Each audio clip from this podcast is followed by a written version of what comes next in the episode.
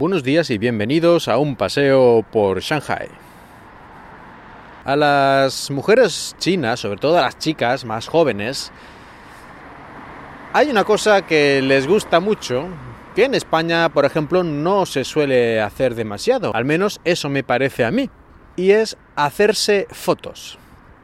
Pero no hacerse fotos con el móvil, que bueno, aquí son también súper aficionadísimos y especialmente aficionadísimas a hacerse selfies, a hacerse autofotos, como también podemos decir, en cualquier situación, en cualquier eh, momento, y también de hacer fotos, sobre todo a la comida.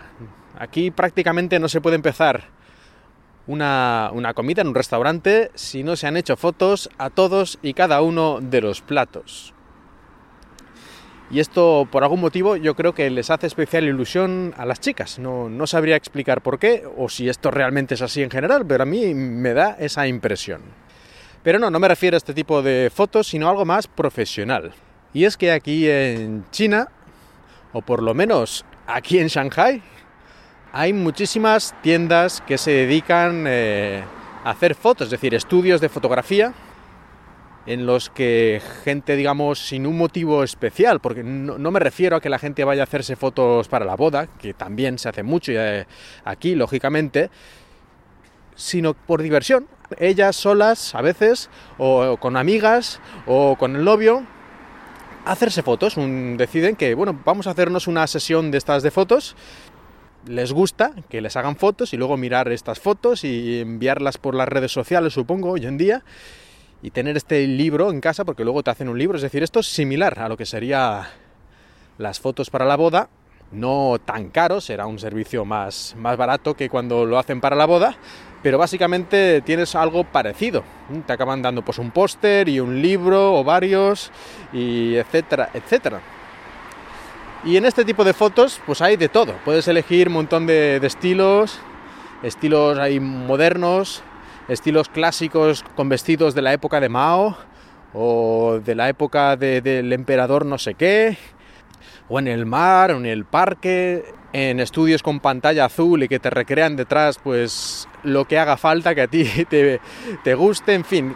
Y en estos estudios, lógicamente, tienen unos guardarropa allí con miles de trajes diferentes, porque es un poco estos Sí, es una sesión de fotos, pero es una sesión de fotos tipo cosplay normalmente, aunque ya digo que hay muchos estilos que puedes elegir, pero casi siempre al final acaban haciéndose fotos con diversos trajes y poniendo, lógicamente, y como no puede ser de otra manera, posturitas así, digamos, artificiales, extrañas, pero que parece ser que cuando te haces este tipo de fotos es obligatorio poner algunas de estas caras y poses que ya las tienen súper estudiadas.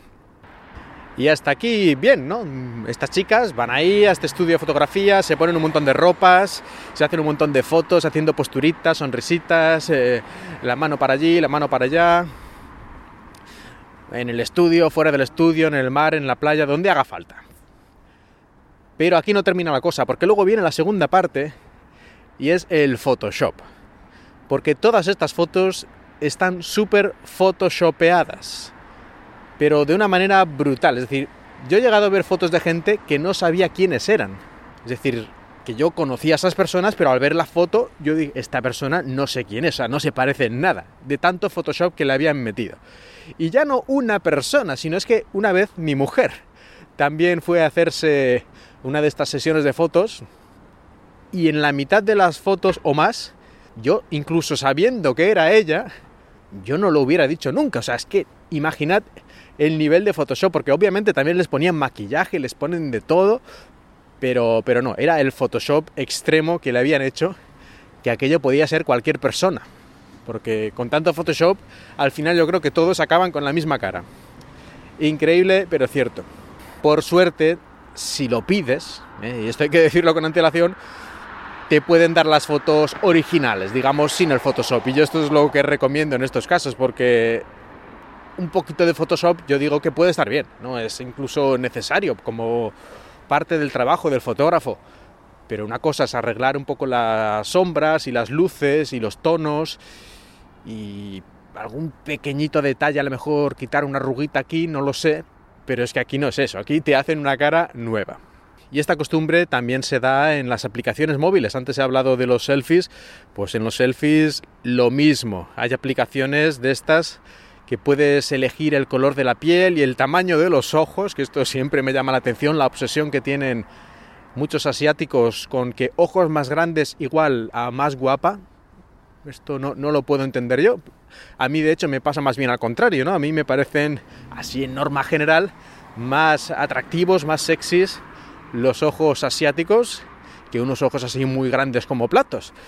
Pero bueno, estas cosas siempre uno quiere lo que no tiene y los que son tradicionalmente de pelos morenos quieren rubios, quieren ser rubios y los que son de pelos tradicionalmente rubios quieren teñirse de morenos. Esto parece ser que funciona así. Pero estas aplicaciones, la verdad es que pueden convertirte fácilmente si te pasas un poco con las opciones en un jodido extraterrestre, pero casi literalmente. ¿eh? Ojos gigantescos, barbilla estrecha, piel tremendamente blanca y sin ninguna arruga ni defecto. Es casi la descripción de un alienígena. Pues con esto terminamos el episodio de hoy. Espero que una vez más hayáis disfrutado de este paseo por Shanghai.